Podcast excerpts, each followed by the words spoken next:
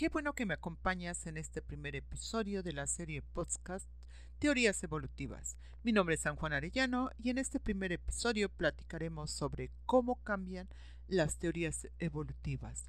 Comencemos.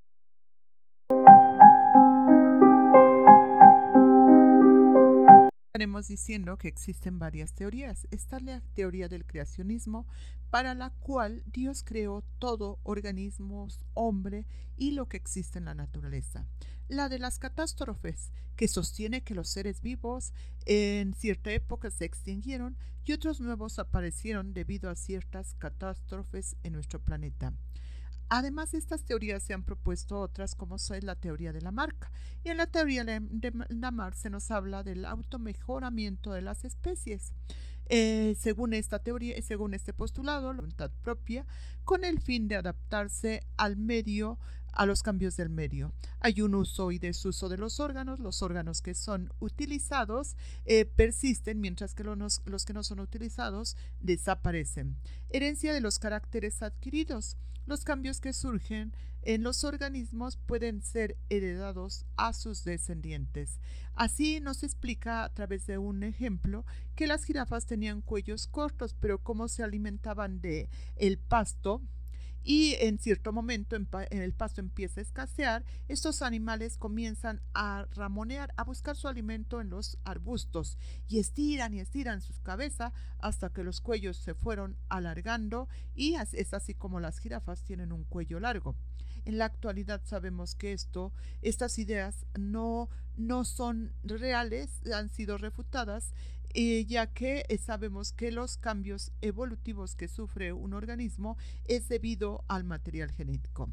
En la teoría de Darwin o selección natural se nos habla de la variación, donde los organismos cambian eh, debido a, al azar en muchas de sus características hay una sobreproducción. Al reproducirse los organismos generan más descendientes de los que pueden sobrevivir hasta llegar al estado adulto hay una lucha por la existencia debido a que hay poca comida, entonces va a persistir el que sea más apto.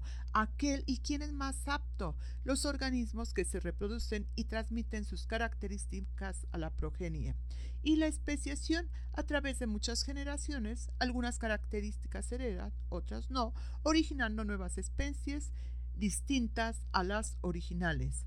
La teoría sintética de la evolución o teoría moderna evolutiva se basa en varios postulados como son los cambios evolutivos por la acción de la selección natural y de la variación genética, la formación de nuevas especies o especiación está basada en procesos genéticos. Pero ¿qué se quiere decir con esto? Esta teoría explica la evolución como un proceso basado en cambios genéticos a nivel población, de manera que la evolución de una especie ocurre en el transcurso de muchas generaciones, por lo que es la población y no el individuo el que cambia de manera gradual. De ahí que para esta teoría la unidad de estudio de la evolución no es el individuo, sino toda la población y trabaja con la genética de poblaciones, o sea, con los cambios genéticos que ocurren en una población que se relacionan con el proceso evolutivo, pero esto lo trataremos más a fondo eh, para situarnos en un tiempo y un lugar, así como el ver la evolución del pensamiento y la forma en que el hombre explica su existencia en este planeta.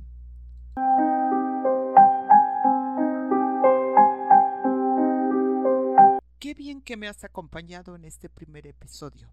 Recuerda que encontrarás algunos enlaces en las notas del podcast hacia sitios de interés y recursos adicionales. No olvides suscribirte al canal y compartir este podcast con el hashtag